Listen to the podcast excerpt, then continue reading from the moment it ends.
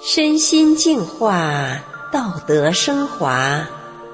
现在是明慧广播电台的修炼故事节目。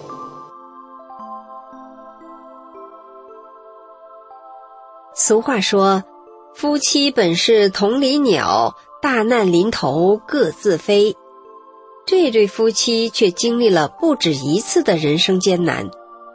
这是充满善与坚忍的故事，让我们一起来听听这个故事。丈夫二十一岁那年在工厂上班出了事故，那时我们刚结婚不久，他人被卷进机器，胳膊折了好几节，手都碎了，周围的人都料定丈夫不死也得残废。丈夫被送去市里骨科医院抢救。经专家会诊，决定锯去丈夫的胳膊，以免溃烂和全身细菌感染。当时婆家的人都吓坏了，觉得那么年轻的我肯定不跟丈夫过日子了。但我却哭着说：“他就是残了，我也伺候他一辈子。”我又给大夫跪下，苦苦哀求说：“千万要留下他这只胳膊，哪怕只做个样子。他太年轻。”我的举动感动了大夫，大夫向我们家属说清了留下胳膊可能会出现的后患，在我的坚持下，给丈夫做了保守治疗，留下了这只胳膊。手术做了六个多小时，后来苍天有眼，丈夫奇迹般的好了。可是经历了这场磨难之后，丈夫的脾气却越来越坏。骂人成了他的家常饭，张口就骂，有时骂了人自己还意识不到。他还抽烟上瘾，烟卷一天得几盒，有时嫌不过瘾，就抽旱烟。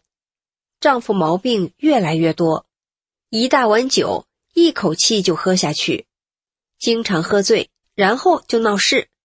一次酒后，他在班上骂人，从楼下到楼上。挨屋点着名骂，从科长到厂长骂遍了。还有一次酒后，丈夫在单位用手掌连着拍碎四十二块玻璃，扎得满手是血。保安的被子和枕头也被他扔了，三个工人都按不住他。丈夫单位的厂子坐落在河边的桥头上，办公室的电话他也抢去扔到河里。单位里没人敢惹他。都不跟他一般见识。丈夫在厂里上班，什么东西都往家拿，家里有用的就用，没用的就卖钱。丈夫还变得好赌钱，扑克牌、麻将都玩，大厂小厂都敢上，而且总是输钱，玩起来不计后果，上瘾到了极点。我骑着三轮车卖菜，挣的钱都给丈夫还账。一次，我到排场找他，他回到家就撕钱，嫌我没给他面子。我不让他撕，他就把窗户关上，拿菜刀把门别上，打我，把我从炕上扔到地上，从地上拽到炕上。沈婆婆听到丈夫的打骂声，赶来劝架，怎么叫门他也不给开。那次把我身上都打黑了。一次，丈夫打台球入迷。打到深夜，放在旁边的自行车被人偷走，他竟不知道。当时家里那么穷，我心里啥滋味可想而知。我整天跟他过着提心吊胆、担惊受怕的日子。一九九八年秋季的一个傍晚，丈夫在回家的路上，听说谁家放录像，他也不知道放什么，就跟着去看。到那儿，他才知道。是法轮功师傅的讲法录像，丈夫看完一讲就回家了，吃完晚饭，就上那放录像的家里练功去了。第二天，丈夫整个人都变了，原本文化低、不爱看书的他，开始捧着法轮功的主要著作《转法轮》读，而且从此天天捧读，遇到不认识的字就查字典。丈夫激动地说。我终于找到了师傅，不管李洪志是人还是神，我都要修下去。丈夫学了法轮功，决心洗心革面，重新做人。了解他的一位同事却断言，他要能改好了，哪儿都能好了。可是丈夫真的变了，不再抽烟、喝酒、赌博，坏毛病都改了。村里谁家有事，他就主动帮忙。我们夫妻关系也好了，家务活他也抢着干，日子越过越好。我万分感激法轮大法。后来我就支持丈夫在我家成立学法练功点，这样这么好的功法就可以让更多人来学练了。丈夫刚学法不久的一天，他在单位夜班值班时，碰上宁科长来查岗。丈夫在岗，还跟宁科长打了招呼。第二天早晨，另一个科长接班时，宁科长却说他晚上查岗，丈夫不在，要罚款，还不给记功。丈夫知道这件事后，就去找宁科长，当着十二位员工的面质问宁科长说：“你是人吗？”宁科长当时感到很没面子，站起来就给丈夫两个嘴巴，一边一个，打得丈夫眼睛冒金花。在场的工友们都心想，这回事可要闹大了。没想到丈夫不仅没有大闹，很平和的站起来对科长道歉：“老宁，对不起，我不应该跟你这样说话，真的对不起，我错了。”当时在场的工友们都惊呆了。因为同事们都了解丈夫，他哪是能受这种羞辱的人？何况真的是冤枉啊！原来就在那一瞬间，丈夫想起大法师父的讲法：“打不还手，骂不还口。”他马上调整自己的心态，把自己稳了下来。就这样，一场即将发生的风波一下子就烟消云散。事后，工友对丈夫说。真没想到那天你能忍住，还当面道歉，是大法改变了你。一九九九年七月二十日，中共开始对法轮功发动迫害，单位的厂长让丈夫在不练功的保证书上签字，如果丈夫不签，就不让回家。后来丈夫在厂子吃住，二十四小时都有人轮流看着他。过了几天，厂领导把我找去。我吓坏了，就给丈夫下跪劝他。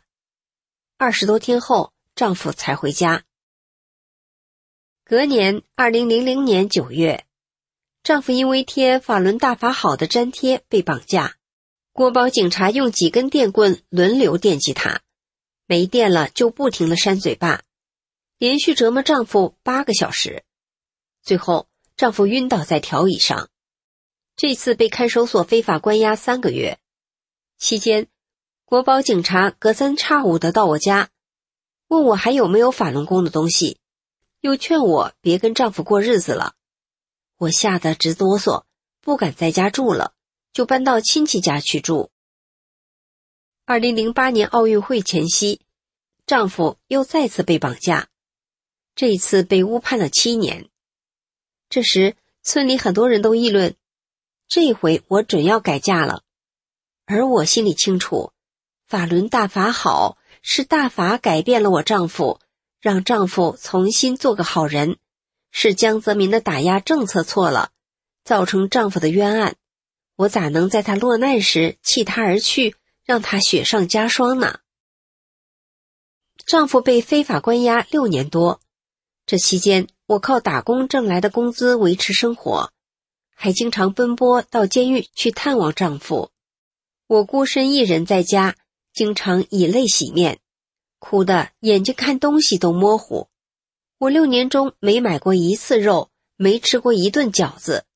别人过年欢欢喜喜，我把自己关在家中落泪。我的坚守和善良渐渐的感动了村里人，乡民们由开始的看笑话到理解，由同情到帮助我。村里评改时对我家补偿款不公，村民主动签名为我作证，谴责对我家不公正的对待。丈夫出狱回家后，洗衣做饭、收拾房间，样样抢着干，我是苦尽甘来。村民也夸赞，看人家某某人的丈夫，哪像蹲过六年多的大狱的人呢？身体真好。丈夫现在红光满面，腰板挺直，别人还穿很厚的衣服时，他就穿短袖衫。快二十年了，没吃过一粒药，这是用多少钱都买不来的健康啊！在此，我感谢大法师父，使大法将满身恶习的丈夫变成彬彬有礼、宽厚善良、人见人夸的好人，也感谢所有在苦难中曾经帮助过我的法轮功学员。听众朋友，人生本有高低起伏。但是，这位善良妻子所经受的一些苦难，是不是本应也可以避免的呢？幸好，深受感动的村民们对这位妻子的协助与声援，也证明善良在这个世界上依然在继续传递中。今天的故事就到这里了，我们下次节目再见。